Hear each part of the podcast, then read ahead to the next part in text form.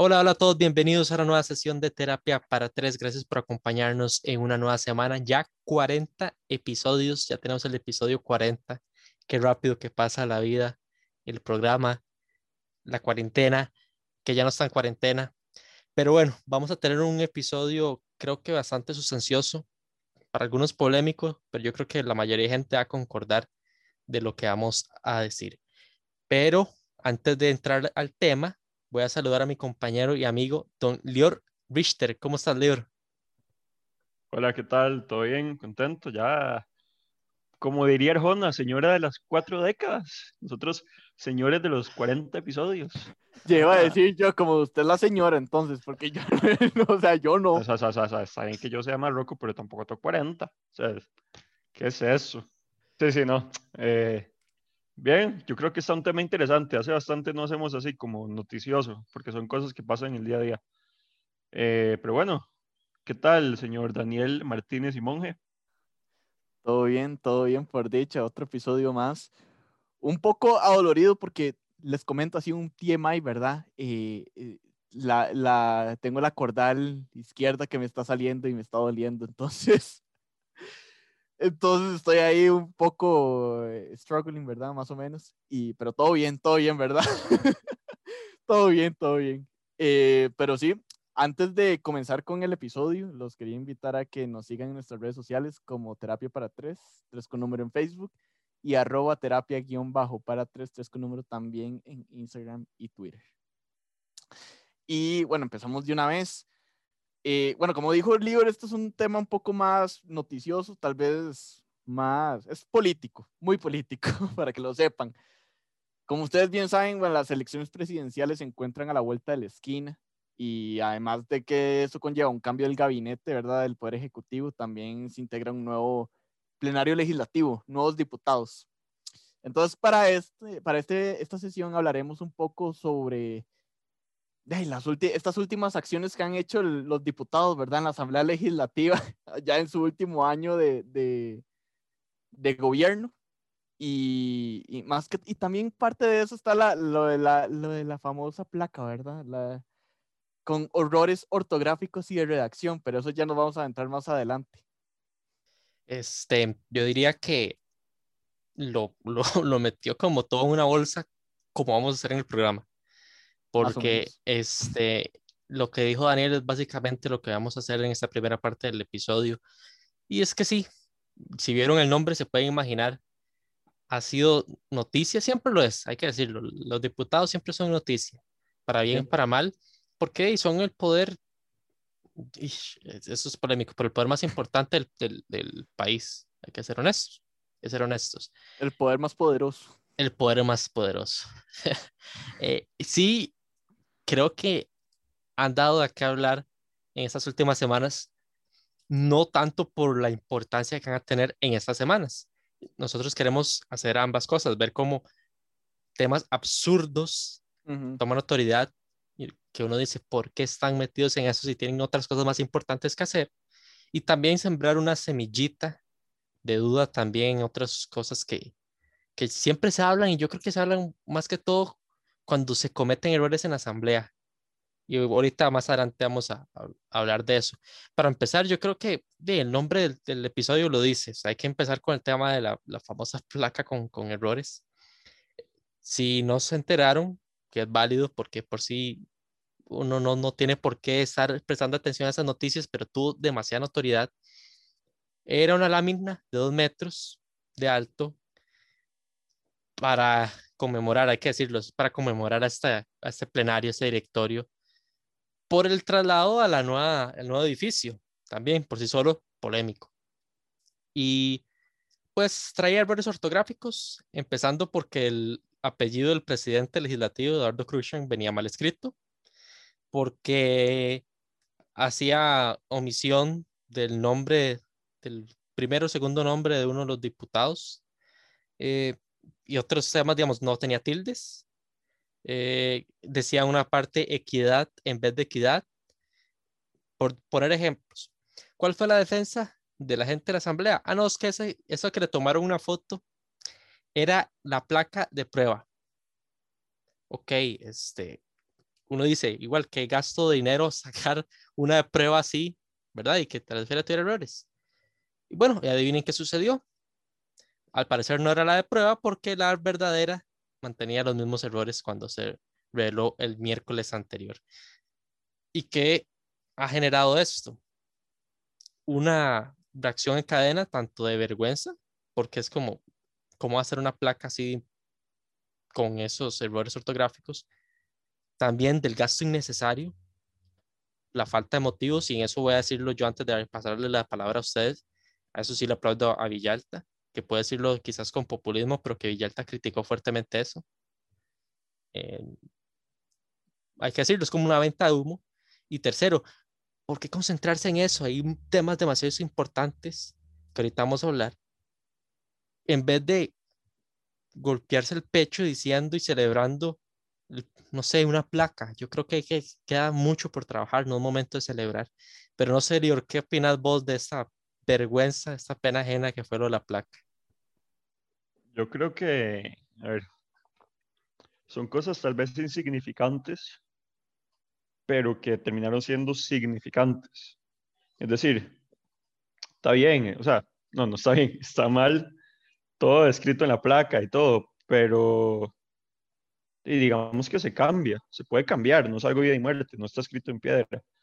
Y le están haciendo un boom boom del que, del que se necesita. Los diputados están para aprobar leyes, entre otras las funciones que tienen, y este país lo que ocupa ahora es moverse tratar de, como sea, salir de la pandemia y, poder reactivar la economía y el turismo y todo, y que estén discutiendo sobre si vuelven a hacer la placa, cuánto les va a, costar y todo, perdón, pero, o sea, digo, es como que un doctor en vez de revisar los pacientes se ponga, no sé, a ver eh, cuánta, se ponga a pelear cuánta agua tiene que pagar o, o, la, o la cuenta de la luz, por ejemplo, en vez de revisar los pacientes, que es tu trabajo. No sé si me explico, obviamente es, es una metáfora un poco rara. El punto es que tienen que estar centrándose en otras cosas y no lo están haciendo y están perdiendo tiempo en algo que termina siendo irrelevante.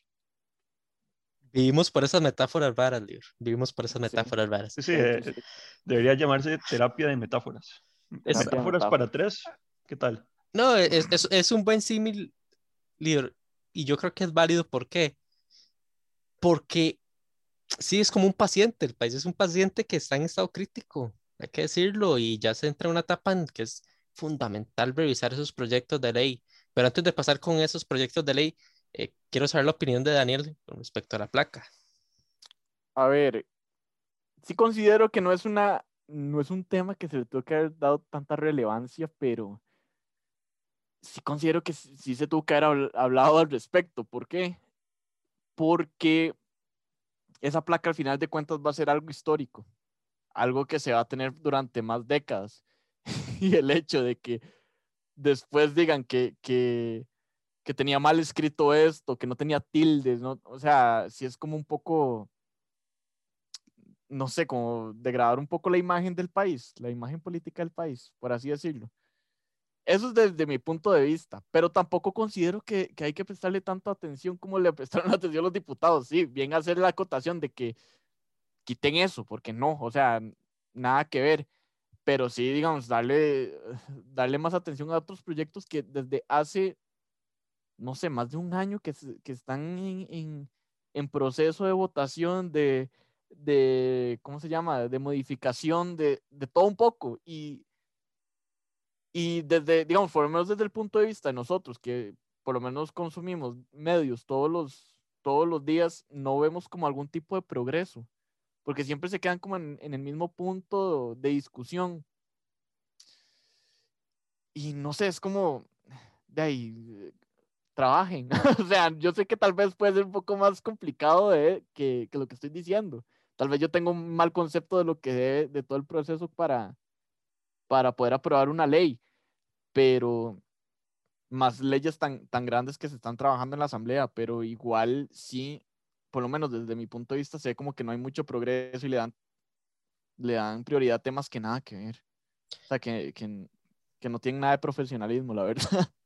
Y así ha sido, o sea, la discusión toda la vida de los diputados, a lo que uno sabe, ha sido esa. Al final, quedarse con pequeñeces, papelones en los plenarios, eso es histórico. Pero ahora es momento de prestar atención a temas. Siempre lo es, pero ya se está en estado crítico y estamos contra el reloj con el tema del Fondo Monetario. Y sí, yo soy de los que piensa que el trabajo de diputado no es tan fácil como se presenta, pero hay que tomarlo serio. Yo creo, voy a ser honesto, yo creo que muchas veces la gente que pasa por ahí, no voy a decir estos, esos que han estado estos cuatro años, mucha gente que pasa por ahí no lo toma con la seriedad que representa. O sea, es un cargo sumamente importante. Y creo que por un lado siempre se trata de vender como la discusión, estar en contra de algún proyecto, bajo la careta de que sí, se trata de algo que afectaría al costarricense o a tal población, digamos, por poner un ejemplo. Pero yo creo que detrás de eso está como el show, el no querer avanzar, porque ese es un proyecto que lo presentó el partido oficialista y yo soy de oposición. Y yo creo que esa, esa discusión no sirve y da tristeza que ocurra cuando uno dice, Ay, eso no tiene sustento. Si tuviera sustento, muchas veces el argumento uno dice, está bien, y ahorita vamos a hablar un poco de los proyectos que uno dice, las críticas son válidas, pero ojalá que sean, que vengan desde la sinceridad, desde la Eh, honestidad. eh, y eso creo que lo habíamos hecho una crítica cuando hablamos hace un- varios episodios sobre el tema del presupuesto para este año, presupuesto nacional para este año, que eso se, vi- se vivía cada rato, de que eh, era la, la oposición contra el oficialismo, 100%, y no eran como argumentos, había unos argumentos que sí, o sea, tenían mucha razón, pero otros que era como nada, nada que ver, o sea, simplemente por puro odio político, por así decirlo. Yo creo que ustedes acaban de tocar el punto. Lamentablemente ahí se ven como si fueran todos una competencia y el que, o sea, el que, que unos ganan y otros pierden. Aquí no se trata de eso. Aquí, o sea, se trata de lo que es mejor para el país. Y si un proyecto que pone el PAC o que pone Liberación o que pone el PUSC o cualquiera de los partidos le sirve al país, hay que darle viaje, porque, o sea, el beneficiado no va a ser el presidente o los diputados, el beneficiado va a ser los 5 millones de personas que vivimos acá. Y competencia, es cierto, cada uno representa un partido, obviamente, pero es que el partido debería ser nada más durante las elecciones. Después, cuando usted es diputado, esos cuatro años, trabajen juntos y vean a ver de qué forma se las arreglan y se le ingenian para aprobar proyectos que nos vaya a servir el país. Y tienen que entender que no es competencia cuatro años, es competencia un mes, dos meses, lo que dure las elecciones, y ya después trabajen juntos por un mismo objetivo. Creo que, que sí, o sea, ese es el mensaje, eso lo, tiene que ser lo ideal. ¿Y ahora cuál es el objetivo? De estabilizar el país. La vía que se seleccionó, y no es la salvación, y todos lo han dicho, todos los mismos que están ahí adentro lo han dicho, que son criticables también, los del gobierno y todo. La ruta ahora es el ajuste fiscal a través del Fondo Monetario Internacional. Que el dinero al final no sirve realmente para poco y nada, los 1.750 millones que se van a dar durante tres años lo que serviría es el ajuste fiscal que eso trae. Ya hablamos en su momento del Fondo Monetario, no vamos a hablar de todas las medidas, pero sí que se están discutiendo. Yo creo que estamos, vamos a puntualizar los proyectos más polémicos y que más atención deben tener en estos momentos. Y están teniéndolo. ¿Por qué? Ok, antes de entrar a los proyectos, ah, quiero que la gente tome en cuenta algo que yo no sé. La gente lo está tomando mucho por sentado. En el momento que está saliendo este episodio, lunes primero de marzo, el director del Fondo Monetario Internacional se asume que va a decir que sí al acuerdo que tuvo Costa Rica con el equipo técnico, porque eso suele pasar. Hoy, el lunes primero de marzo, lo vayan a revisar. Después, se tiene que armar el documento y el proyecto de ese empréstito para que llegue a los diputados. El empréstito, ese préstamo, ese monto que hablé como tal, tiene que recibir el visto bueno de 38 diputados y la gente está tomando como que sí se va a decir que sí, yo no sé, el año, yo no sé, uno puede esperar de todo. El año pasado vean lo que sucedió, que se cayeron préstamos del BID, no avanzaron. Pero bueno, ya llegará el momento de discutir eso. Hablemos de los proyectos como tal y empecemos con el más polémico, el del empleo público. Esto que ha ocurrido con el tema del empleo público y está ligado, si bien ya venía, está ligado con dentro de las metas o entre los requisitos con el ajuste fiscal con el Fondo Monetario. ¿Qué manifestaciones, qué dimes y diretes, qué críticas han estado rodeando este proyecto? En especial, sobre qué se incluye y qué no, a quiénes se les incluye y a quién no, que universidades públicas dicen que ellos son autónomas, quieren defender la autonomía, entonces no quieren que se les incluya. Y eso, ustedes no van a mentir, eso es una discusión eterna. El sector privado más bien pide que no hayan distinciones en el sector público. Para aclarar, contextualizar, digamos, el proyecto, entre muchas cosas que quiere, es, busca equiparar los salarios en ocho familias o, o, categorías, para así decirlo, para así evitar las disparidades salariales. Eh, también eh, ahí se incluyen emociones durante lo que ha existido la discusión, como restricciones al gasto público. O sea, por ejemplo, se busca impedir que los trabajadores y patronos acuerden los aumentos salariales o pluses, es decir, no más con convenciones colectivas, perdón. También que todo trabajador que se ha despedido eh, no pueda volver a trabajar para, para el Estado. Eso entre algunas cosas. Pero aquí viene ya la parte más polémica. Se excluyó a los bomberos del proyecto, pero a las universidades, a la caja y al Poder Judicial no. Y eso es lo que están reclamando esos tres eh, sectores, que se les excluya. Ahora sí, antes de entrar más un poco en la reacción adversa de los sindicatos, sindicatos también, empezando con Daniel, ¿cómo ve esto? ¿Cómo se ha desarrollado esto? ¿Y cómo ve la postura de lo que ha visto también de, en medios y lo que ha leído en redes sociales de los diferentes diputados? ¿Cómo están actuando los diputados en la discusión de este proyecto? A ver, es que los diputados, como, como, siempre, como siempre he dicho, ¿verdad? O sea, ven muchas cosas que nosotros no vemos y por eso es que yo siempre digo que, que veo, no veo mucho progreso más con este proyecto que, que sí eh, ha causado mucha polémica. La verdad, ay, no sé, ah, yo, a ver, creo que sí podría haber algún tipo de progreso, pero son tal vez los actores internos que les va a afectar este tipo de, este proyecto los que atrasan el proceso de aprobación, creo yo como vos estabas diciendo, lo de, lo de las universidades. O sea, las universidades han sido una que estos días ha estado full de, no quiero que nos incluyan porque la autonomía, eh, nosotros somos autónomos y no sé qué, no sé cuánto, ¿verdad? Pero ahí hay un conserje que gana dos millones, ¿verdad? O sea, o sea, por Dios, eso hasta, yo creo que hasta los mismos estudiantes los, los, lo, lo ven y lo critican, a pesar de que sean partes de, de, de estas instituciones. Pero yo creo que los diputados más bien han estado como muy, muy anuentes a poder pues sacar este proyecto lo más antes posible. Además de que eh, esto es un proyecto clave para el FMI, ¿verdad? Que de hecho el, el Ejecutivo lo ha estado pidiendo y pidiendo con, con eh, una gran cantidad de requisitos para que, para que el FMI vea que sí hay posibilidad de pagarles el préstamo.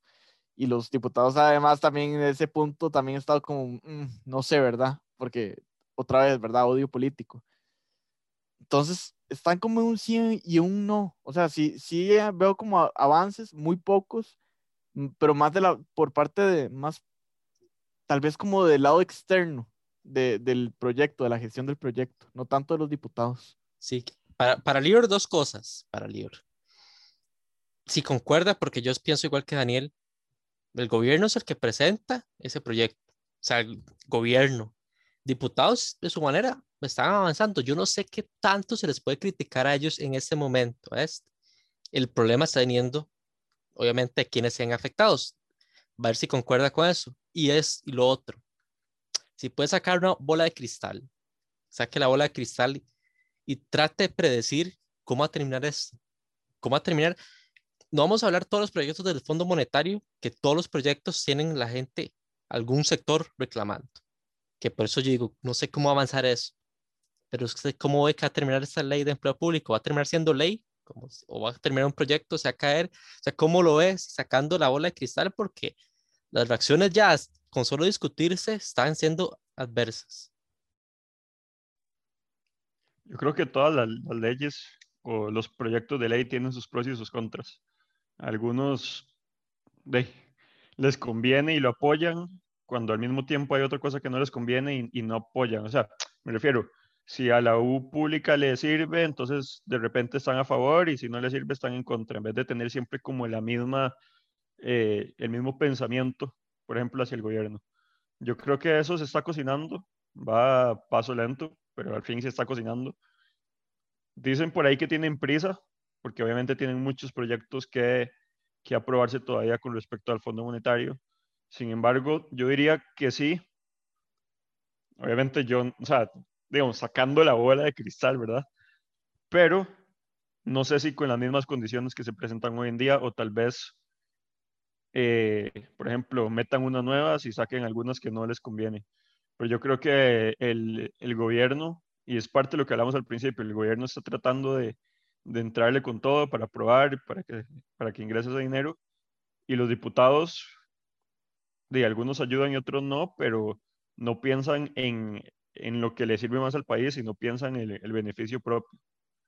Y obviamente tienen presiones de muchos lados. Entonces creo que se está cocinando, va lento, sí se va a pasar, pero no creo que sea al 100% con, digamos, con toda la, todo lo que está escrito hoy en día. No creo que, o sí creo que se vaya a pasar, pero tal vez le cambien ahí algunas condiciones. Sí, y eso es lo que me temo yo y con todos los proyectos, porque es un requisito al final que si se quita algo que se compense, es decir, el, al Fondo Monetario se le dijeron que se esperan ciertos rendimientos, o sea, Costa Rica prometió ciertos rendimientos y en el proyecto se quita determinadas cosas, ese rendimiento puede bajar y, el Fondo Monetario puede llegar y decir, hey, estás incumpliendo, me cambia eso, le quito la plata. Y eso también me preocupa con ese y otros proyectos. Y, y eso, ya pasando a otro que también ha sido polémico, es el tema de la renta global dual. O sea, que si ya los sindicatos están diciendo que se van a manifestar en horas pico y fines de semana por el tema de empleo público, cualquier otro tema que no les vaya a gustar, imagínense lo que puede generar. El tema de renta global ya está generando encrispación y yo creo que puede generar más.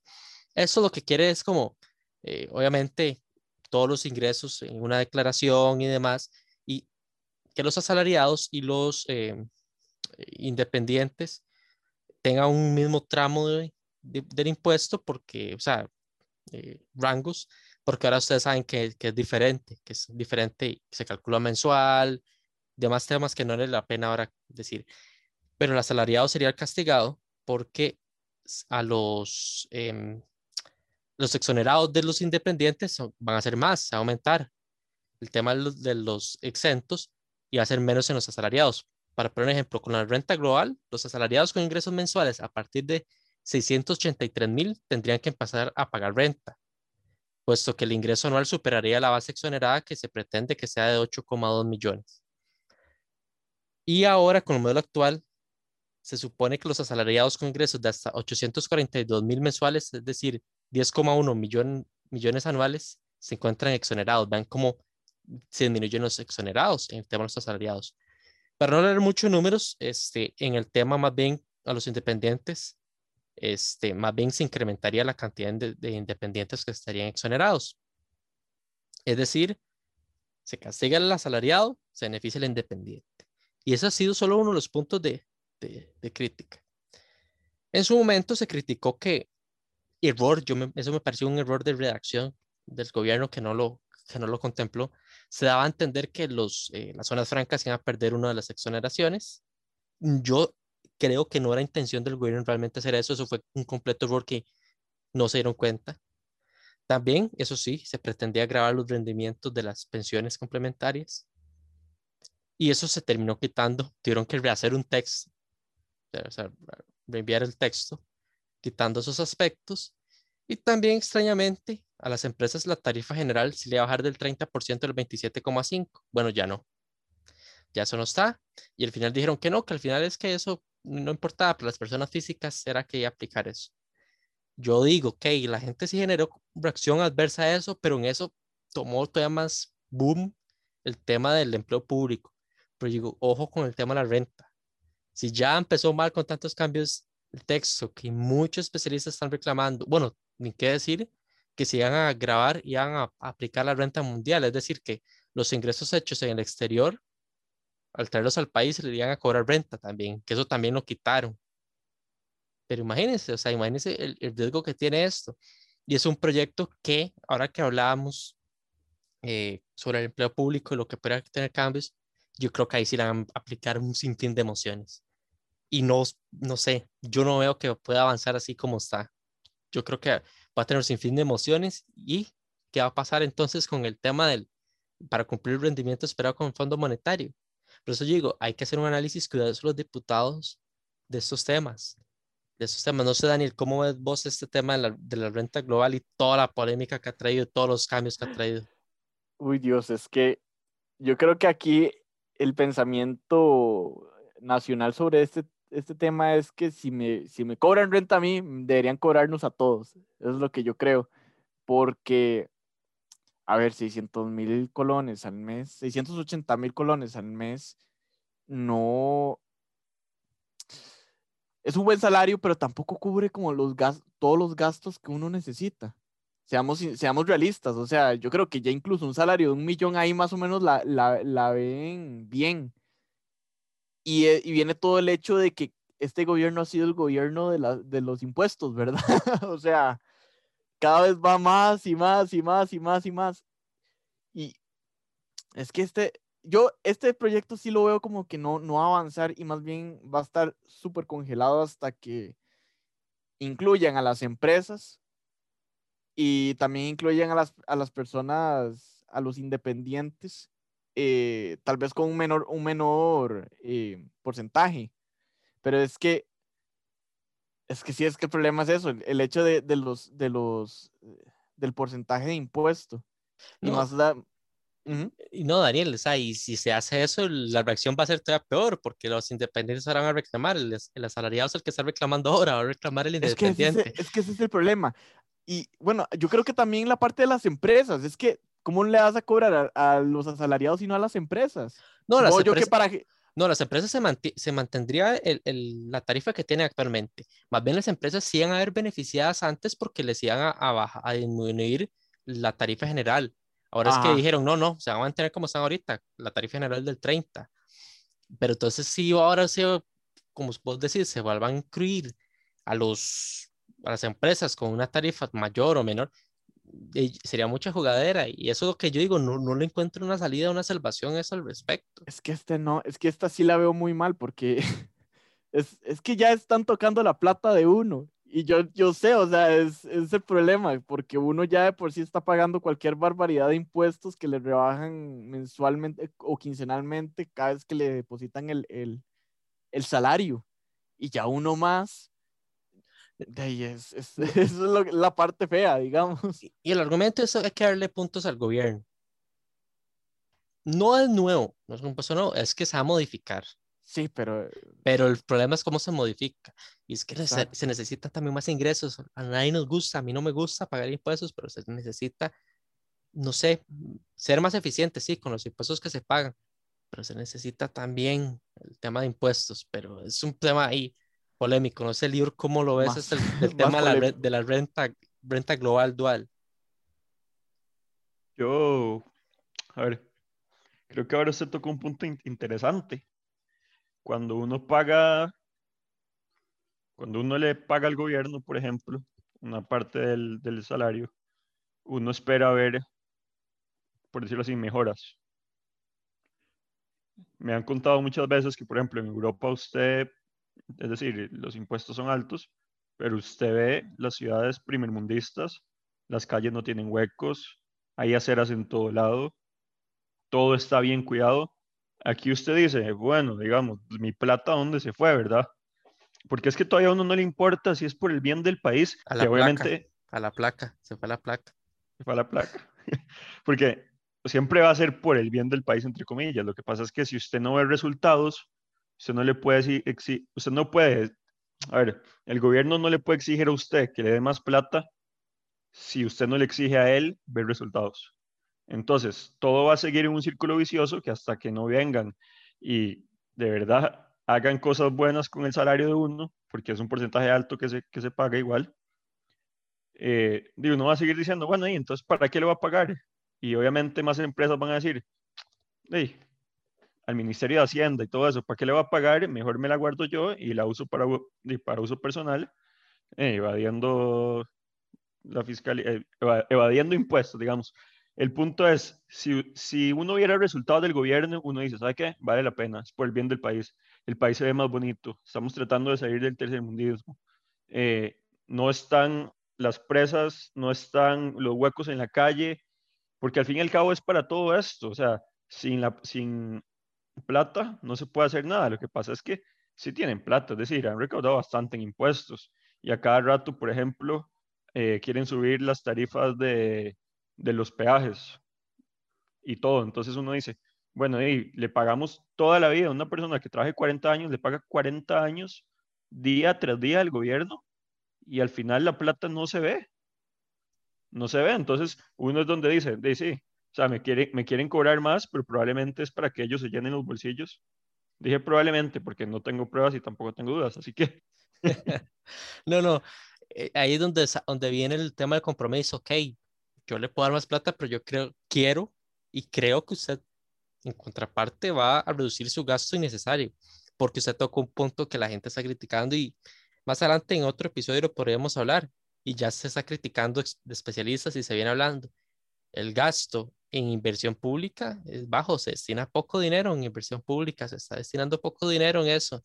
Cuando, por ejemplo, es de los países de la OCDE donde se destina más eh, porcentaje de ingresos a remuneraciones.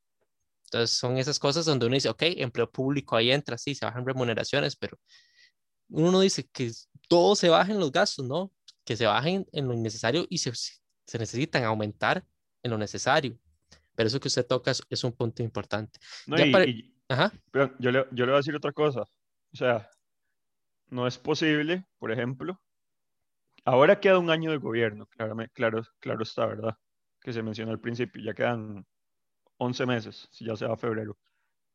No puede, o sea, ahora lo- la cantidad de proyectos probablemente que van a venir para subir impuestos para que termine de recaudar ese gobierno, yo creo que va a ser un poco anormal.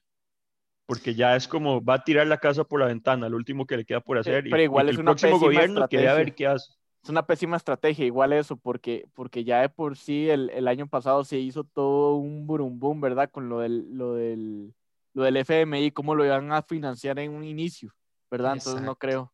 exacto. Yo no creo que pase justamente por eso y porque lo hayamos hablado, creo que en el episodio con, con Fiorella, de los temas a darle seguimiento, que siempre ahí disimuladamente el gobierno quiere, quiere tirarle ahí la propuesta. Y es que el mismo fondo en su momento y otras entidades lo ha propuesto. Vamos a decirlo, le ha dicho el Costa Rica, hey, aumente un poco las tasas de impuestos. Pero en la mesa de diálogo lo vimos y en su momento lo como el gobierno levantando la mano y diciendo, hey, vieras que tenemos una idea sobre impuestos y una vez se la bajan. Yo creo que eso no va a pasar ya sabiendo, creo, sabiendo lo que se presenta ante el Fondo Monetario. Si todavía no supiéramos, yo sí le diría, sí, fijo viene cargado de tema impuestos, pero milagrosamente, sorpresivamente no.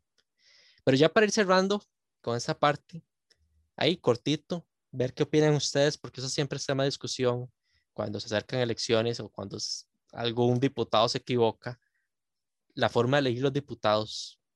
Este, actualmente se elige el partido y se debe seguir y aceptar el orden de los diputados que los partidos elijan. O sea, que si meten a uno, que sea el que ellos hayan puesto en, primer, en primera posición.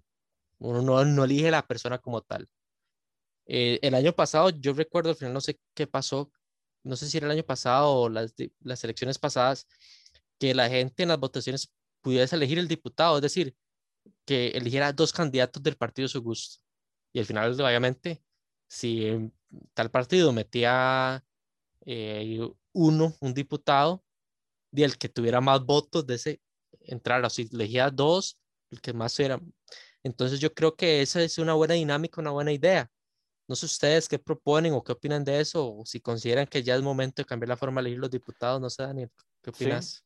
Sí, sí, o sea, yo, yo siempre he dicho que ahí se necesita cambiar el, el, el método de votación de los diputados porque, a ver, uno, uno dice, hay buenos diputados en esta fracción, pero también hay otros de otra fracción, pero no puedo votar por todos ellos. O sea, solo puedo votar, por- una fracción y nada que ver tampoco, porque no todos, ah, es irreal que en una sola fracción haya gente que, que, que sea muy buena. Y es tal vez algo muy polémico, pero es la verdad. Entonces, sí sería tal vez un poco complicado porque, a ver, son 57 diputados los que hay en la Asamblea Legislativa. Sería un poco complicado a la hora de votar más, que uno más bien no tiene mucho tiempo, es como XX, ¿verdad? Y ya está doble y tenga y ya está, ya votó. Sí sería como un poco complicado. El, la propuesta que estabas mencionando, no sé si sería tan viable, por el mismo hecho de que hay bastantes diputados y, y, votar también por, por muy pocos, como que tampoco, no sé, no le, no, no le veo mucho el, el, el resultado. Pero, eh, pero sí considero que hay, que hay que ver una manera de poder votar por los diputados que uno quiere en el Congreso. O sea, es que es, es en definitiva. Y más lo hemos visto, lo hemos visto más en, este, en, en estos periodos, ¿verdad? O sea, yo creo que esta ha sido la asamblea con más drama que he visto hasta el momento. Pero, pero, pero sí, o sea, incluso tal vez con esto podría ser un buen segue para que implementen el voto electrónico. De esa manera incluso se podría agilizar más la, la, la, voy a mandarle un correo a los diputados. Eh, voy a eh, así agilizar más la votación y todo. O sea, es, es, algo que yo creo que nadie lo ha dicho ni lo ha tocado. Pero, pero sí, eso es lo que yo opino. No sé, vos, Absolutamente. Yo creo que primero eso es, un, es una buena manera como de empezar a incursionar o incursar en, la, en el tema digital en las votaciones. Y en un año que no sabemos cómo va a estar todo el tema de COVID, tampoco vamos a saber cómo cómo va a estar las votaciones, cierto, si va a ser presencial, si va a ser virtual. Yo sí creo, o sea, primero estaría completamente de acuerdo que los diputados lo elija la gente, la, los costarricenses. Segundo, creo que para que sea diputado, nosotros cuando llevamos, por ejemplo, el periodismo político, nos dijeron que tenía que, cuáles eran los requisitos para ser diputado. Y no se quedaba diciendo como, o sea, no son muchos, podemos, no son muchos. Nosotros podemos ser diputados. Digo, a partir de, ser diputados. A partir de cierta edad, ya cualquiera puede ser diputado. Entonces, creo que si ya no vamos a elegir nosotros los diputados, por lo menos que los elijan bien. Porque, por ejemplo, esta vez, y no voy a tirarle al partido ni nada, pero la gente de Restauración Nacional no esperaba tener todo el éxito que tuvo. Y un montón de los diputados en la vida estoy seguro que habían visto lo que hacía un diputado hay un, pastores y, otro montón de gente que uno dice, ¿sabe qué? Si él está ahí, yo también puedo estar. Entonces mi punto es, no sé si vamos a poder elegirlo nosotros en un año, no creo, pero más adelante. Pero por lo menos que tengan más requisitos y que tengan idea del, del puesto que están teniendo, porque como dijo Ronnie al principio, ellos tienen un poder muy grande. Ellos son personas muy importantes en el país. Entonces, más allá de nuestra responsabilidad, los que los elijan tienen que ser consecuentes que, primero, tienen posibilidad de ganar, sea el partido que sea, y segundo, que elija bien y que elija sabiamente a los diputados. Entonces, yo creo que vamos por ahí. Me recuerdo también que nos contaron que uno de los diputados, que no voy a decir nombre, ni siquiera se había enterado que había quedado en la Asamblea Legislativa. ¿Ustedes se acuerdan? y, que lo llamaron y que se quedó como, no puedo creer, ¿y ahora qué tengo que hacer? Perdón, pero si esa persona llegó ahí y no sabía qué tenía que hacer y han hecho cosas buenas, digamos, imagínese a alguien que tenga bastante conocimiento, ¿dónde nos puede llevar el país? Y bueno, yo creo que una discusión sana que se debe hacer, me gustó bastante esa parte, pero ya es momento de ir al intermedio a cargo de Lior y volvemos con más de terapia para tres.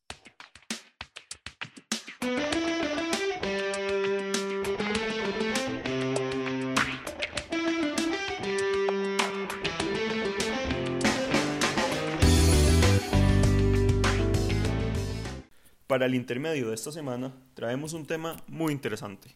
¿Sabía usted que la NASA ya tiene fecha para enviar humanos a Marte?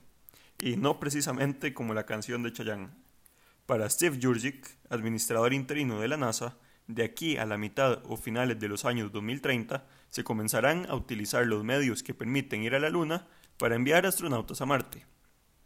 El viaje se dice que duraría aproximadamente siete meses. Y de igual forma, antes de enviar humanos, la idea es que manden robots. Este plan se ve bastante lejano, de hecho, y el objetivo de regresar un astronauta a la Luna para el 2024 sufriría retrasos. Y, como efecto dominó, habrá también un aplazamiento para Marte, advierte Laura Forgic, quien considera más factible la llegada al planeta rojo en los años 2040.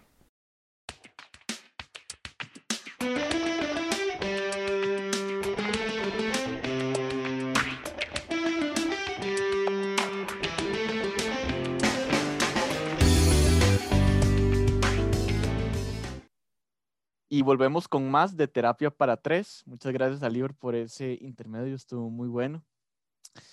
Y bueno, yo traigo tema. Traigo tema, algo nunca antes visto. No, mentira. No, ya, ya he traído tema como un par de, de episodios. Es que por lo general es Ronnie el que los trae. Ok, eh, antes de decir el tema, necesito ponerlos como en contexto. Y de hecho no les conté nada a ustedes dos porque, porque lo quería hablar aquí en el podcast. La cosa es que hace como tres días, creo que fue el jueves eh, de la semana pasada, me llamaron de un medio de comunicación que no voy a nombrar, ¿verdad? Eh, podremos decirle medio E. Si cayó, cayó, si no investiguen. LE, tal vez, así, LE. me dijeron, es un puesto de periodista en un lugar, en, en, en una sección de sucesos el medio LE es un medio que está muy mal económicamente, ¿verdad? Y de ahí lo rechacé. Así, lo primero que se me ocurrió fue, no, no puedo porque no, no me gustaría estar en esta posición de tener que preocuparme 24/7 si me van a despedir o no. ¿Me entienden? Entonces, de hecho, yo lo hablé con, con Fío y, y le dije, es que no, no, no, no es un, no es, ya les dije, no le hablé con ustedes porque yo quería hablarlo en el podcast, no me pongan esas caras. No, sí, qué lindo, ah, qué bonito. Se viene uno enterando en vivo. Ronnie, Exacto, vamos. eso es, Vamos. es la magia, la Bueno, magia de sí. los podcasts. Bueno, muchas gracias a todos. Sí, sí. Y la cosa es que yo le comenté todo y me dice, de ahí, bueno, si vos, es- si vos estás eh, ahí, tranquilo con, con la decisión que tomaste y, de igual manera estás tomando como prioridad la, la estabilidad financiera y yo lo veo bien. Pero el problema es que yo no estaba bien con la decisión porque, a ver, no sé si a ustedes les ha pasado, más nosotros como periodistas no hay mucho, no hay mucho trabajo. Y el hecho de que haya rechazado un puesto en periodista, porque el puesto que tengo, a pesar de que trabajo en comunicación, no es como de periodista per se, ¿verdad? No sé, me hizo sentir mal, como diciendo, me están dando una oportunidad y la estoy desechando. ¿Me, me entienden? Es como un sentimiento muy raro y le digo, no, es que no me siento bien con la decisión que tomé, me siento como un poco mal agradecido. Me, me Entonces- gusta, me gusta que Daniel está aplicando el fin original al final del programa, que es terapia. Sí, sí, exacto. Terapia para tres, conversación de amigos. Me hubiera gustado que no hubiera dicho que nos excluyó, digamos que comentó alguien más antes que nosotros, pero me gusta porque está aplicando Ya dije- exactamente el fin del programa. Ya dije, mi, amigos ya dije mi justificación al respecto. Pero me gusta, me gusta que vino a, a encontrar respuestas frente a un público también. Ujú. Eh, de no sé, yo la verdad preferiría que empiece el libro, ya después digo yo mi, mi opinión, sé qué le, qué le dice a Daniel, qué le aconseja. Sin comentarios. No, mentira. Pero ustedes sí saben al medio que me estoy refiriendo, ¿verdad? Dígame que sí. Sí, Bueno, sí, Ron- Ronnie sí sí, sabe. sí, sí, sí. No, yo no. Bueno, el medio LE. ¿Cómo era? LE o El L. L, sí, sí, sí. Le. Le. Ok. Igual es muy obvia, y ya no vamos a Sí, poder no. tener O invitados sea, de la- O sea, Eh, llamémoslo LE. Hay que dar una milla extra. Ok. Yo creo. Yo creo que eh, es cierto que es importante la estabilidad laboral. Es importante la parte económica. Pero la decisión que uno toma es muy personal. O sea, usted podrá pedir opinión y hasta podrá no estar de acuerdo con nosotros, porque al final de la decisión la toma uno. Y yo creo que lo más importante, si es y ya la tomé, que- digamos, ya no hay vuelta atrás. por eso, si hay algo que he aprendido en la vida, es que la, sea cual sea la decisión que usted tome, si mis 27 años, es que usted tiene que estar tranquilo con la decisión que tomó.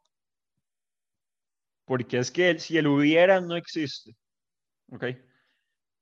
o sea, pueden pasar mil cosas y usted se podrá preguntar, ¿y qué pasa si, si se convierte en el mejor medio del mundo? Si el hubiera, no, o sea, el hubiera no existe. Entonces creo que más allá de lo que usted tomó, que si usted en ese momento tomó la decisión que no, por ejemplo, está bien. Primero se le va a respetar, no lo vamos a criticar. Y segundo, usted tiene que estar tranquilo con usted mismo de lo que tomó. Porque si, si dijo que no fue por algo, estoy 100% seguro que usted tuvo sus motivos. Entonces, obviamente nosotros lo vamos a respaldar, haya dicho que sí, haya dicho que no.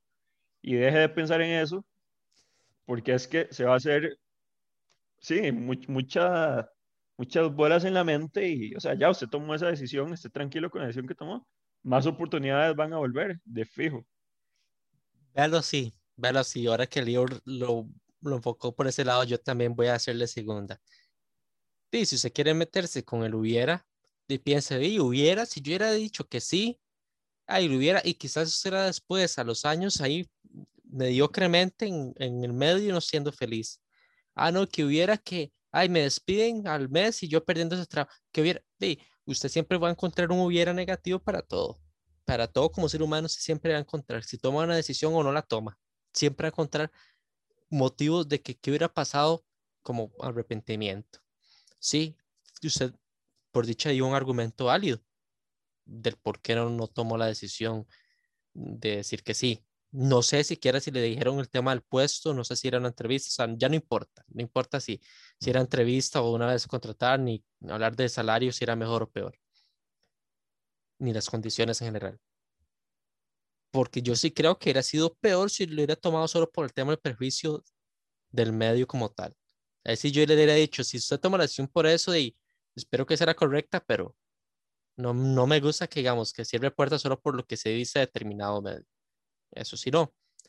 Pero lo que usted dice es válido, o sea, usted pensó en su estabilidad laboral, en que no está seguro que ahí estuviera seguro laboralmente, ya teniendo, es que Daniel, vea, ese punto, usted ya tiene, creo yo, un trabajo que usted dice, a menos a cualquiera lo pueden despedir en cualquier momento. Pero pero que visualiza como estable, que si usted trabaja bien, se va a mantener ahí, que no es algo que le están diciendo, hey, estás aquí de temporal, te das al mes, no. O sea, eso no. Entonces, por dicha, todavía tiene ese colchón. Yo entiendo que se sentiría un poco mal también si usted dijera, no tengo trabajo y ando rechazando, porque uno también se siente mal ahí. Ah, y ni así, ni así tampoco era como, sería para sentirse mal, porque también es como, de no voy a tomar cualquier decisión solo por, porque no tengo trabajo, por más que haya la necesidad. Ah, ya si hay mucha necesidad, sí, de no hay de otra. Pero yo le digo que lo vea así, Daniel, o sea, que como toda lista de pros y contras, yo creo que usted tomó la decisión. Usted se siente mal en parte por esa decisión. Pero si lo hubiera tomado al revés, yo estoy seguro que no estaría satisfecho y estaría con dudas igual de la decisión como le digo, vea, lo, vea lo que tiene ya en este momento. Tiene un área donde se está desenvolviendo, creo que se está desenvolviendo en algo que usted se ve haciendo y que le gusta y que es algo, todo trabajo es estresante, pero que le gusta. Y ya está ya un, no en una zona de confort, pero es una zona que usted dice, no estoy huyendo, no estoy buscando ir a otro lado y quizás esta la salvación. Entonces, por ese lado, no, porque no es que todas las opciones en la vida hay que tomarlas, ¿no? ¿No? O sea, que, que es en, periodismo y hay una cada cinco años, digamos, que no es así tampoco. ¿Y por qué hay que tomarlo si no es lo que usted se considera que haya de ser bueno le haya gustar? También. ¿no? No, no, hay, no hay obligación de hacer eso. Y es que el hubiera siempre existe. O sea, usted ahora dice, uy, ¿qué hubiera pasado si hubiera entrado? Si usted hubiera entrado, usted hubiera dicho, uy, ¿qué hubiera pasado si me hubiera quedado en el otro trabajo? Entonces, siempre uno lamentablemente le ve el lado negativo a las cosas. Y creo que ya hemos tocado un montón de veces ese tema de, de ver el vaso medio vacío y no medio lleno. Entonces, creo que deje de pensar en los hubieras, deje de pensar que, que si hubiera entrado, esté tranquilo, o sea, digo, de verdad usted está bien, gracias a Dios está en un buen trabajo y, y, puede crecer y todo. No es que era la última Coca-Cola del desierto o era el último tren y ya, ya se fue, perdió la vida. O sea, en mi punto es, no va a ser el último trabajo que le va a salir. y si uno no la toma, uno siempre sabe que es la mejor decisión que puede tomar. Que se puede arrepentir, uno siempre se puede arrepentir de muchas cosas en la vida. Lo que, lo que tiene que estar es consciente y tranquilo de, de la decisión que tomó. Vamos, vamos a ver así también, Daniel. Eso habla bien del trabajo que usted está haciendo, ya sea porque ellos como medio como tal están pendientes de su trabajo, son conscientes, También. mejor dicho, y tanto para considerarlo para que ingrese, como lo otro, que quizás alguien lo recomendó a usted. Y por eso fue que puede que ellos no sepan quién es usted, pero por algo lo llamaron lo contactaron. Ahí está. Y ya eso yo creo que es para usted sentirse bien. Yo, al final, me buscaron en su momento en otro lugar, eh, me recomendaron, no quedé, al final no quedé, pero no, fui, no fue que yo lo busqué y yo, hey, eso es un llamado de atención de que mi trabajo, por lo menos, quiere decir que se está haciendo bien. Exacto, el, lado, el vaso medio lleno. Ahí está. Y y Daniel, no es como que usted ahora se quedó sin, sin opciones, sin que No, no, no, no tiene trabajo, no. Pero es que en sí, digamos, tal vez como somos, eh, por así decirlo, entre comillas, primerizos, ¿verdad? El mercado laboral, el hecho de que uno rechace una oportunidad más dentro del, del- de la carrera que uno estudió, como que, no sé, como que uno se siente mal porque más como, otra vez vuelvo a decir, el contexto que tenemos nosotros en periodismo, que tampoco es que hay mucho trabajo así, como que uno salga a la universidad y pum, ya está, ¿verdad? Con trabajo. Eh, Está eso, perpetuando, es- eso es en todas las, todas las carreras. Todas las carreras. está perpetuando los prejuicios sobre eso. Tanto que no hay trabajo, sí, puede ser, sí, es cierto. No hay tanto trabajo, pero si se encuentra su manera y usted en ese momento tiene trabajo. Ah, sí. Es por eso. No no hay que cambiarse solo porque, uy, soy muy joven, mi- la percepción que tengo de de no, usted dice, ya tengo un trabajo, acabo de llegar Ajá. y yo profesionalmente, como di mi palabra y yo quiero quedarme el- más tiempo aquí, demostrando que puedo trabajar bien. Y eso habla más bien mucho mejor de usted como profesional que quizás habría sido decir, ah, sí, me voy de fijo. Cierto. Eso también tómalo en consideración. Y el otro está perpetuando el tema de que se, por ser carajillo, va a hacer lo que le dé la gana también. Porque si usted piensa así, ¿quién quita entonces en ese medio? Ajá. No me consta, pero digamos, siguiendo su línea lógica, y piensen cómo deben tratar a un carajillo. Lo llevan a sucesos, explotado, y como es un carajillo, puede aguantar todo. Y usted ahí siendo miserable. Cierto. Si usted sigue esa línea lógica de que, ay, por ser carajillo, de ahí, así puede ser también por ser carajillo. Y no solo ahí, sino en cualquier lado. Ujú. No necesariamente en ese medio. Por eso le digo, no, no hay que perpetuar los, los prejuicios que hay sobre eso, porque hey, por ser carajillo no significa, implica que usted tiene que decir todo que sí, tampoco. Pero pues, eh, eh, de ahí es mi consejo, diría la página, de- diría la página de Facebook. Pero, Pero pero sí, Daniel, no, no, no se quede pensando en el Dame, pa- hubiera. pase la página ya. Siga. Todo normal, como si nada hubiera pasado. La cara de Daniel. Sí, cara a ver, es que hace como si no hubiera pasado. Yo, bueno, en parte sí, porque en parte también me quiero Porque quedar nada con la- pasó. No, no, no, quiero quedarme con, con el pensamiento de, de Ronnie, de que de por lo menos si me están, si, si me llamaron es porque hay una posibilidad que les esté gustando lo que yo estoy haciendo. Lo cual, lo cual me da tal vez algún tipo de... No, no, de- No, no, Daniel, no, no posibilidad. Definitivamente a alguien le gusta lo que usted está haciendo, sea el medio o sea Ujú. alguien, alguien que lo recomendó. Como digo. También. yo no te digo que el medio lo, lo conozca a usted, fue que quizás alguien lo recomendó a usted y ellos sin conocerlo dijeron, de le creo a esa persona que me recomendó, Me sirve. que, que esa, si esa persona me lo recomendó fue por algo, vaya a contactarlo. A alguien, a alguien le gusta su trabajo y eso es importante. Eso Y es no cierto. para que se quede conforme, sino para que siga trabajando hacia adelante con eso. Es, es que sí, eso es cierto. Y eh, digamos, lo que me queda es que si a alguien le gustó, supongo que a otra persona también le va a gustar y tal vez va a salir más oportunidades en el futuro. Va a salir mejores oportunidades, por supuesto. ¿Usted qué cree que esta, esta es la última? Usted está a punto de retirarse, no la agarró y listo, se quedó donde está. Ah, Sí, no, no. Este, hasta que es un carajillo, todavía yo. Ya el otro, ah, vamos a terapia con el otro. Este, no, pero Daniel, le tengo otro trabajo usted. Le tengo un trabajo. Dime. Que, que recuerde las redes sociales antes de irnos. Nos pueden seguir en Facebook como Terapia para Tres, tres con número, y en Instagram y Twitter como arroba terapia guion bajo para tres, tres con número también. ¿Quién lo recomendó para lo de las redes sociales? Ah, usted. No, libro, libro de la competencia, acuérdense. A, mí me corresponde esta semana la recomendación, ya para despedirnos, eh, de nuevo agradecerles por estar con nosotros una semana más. Si es la primera vez, por favor, síganos en las redes que mencionó Daniel, compartan con sus conocidos, con sus amigos. Estamos muy agradecidos por las muestras de, de interés que hemos tenido de gente en, en, lo que posteamos. Obviamente quisiéramos que se escuche todavía más, más gente, que llegue más, pero eso es parte del proceso y sé que vamos a alcanzarlo.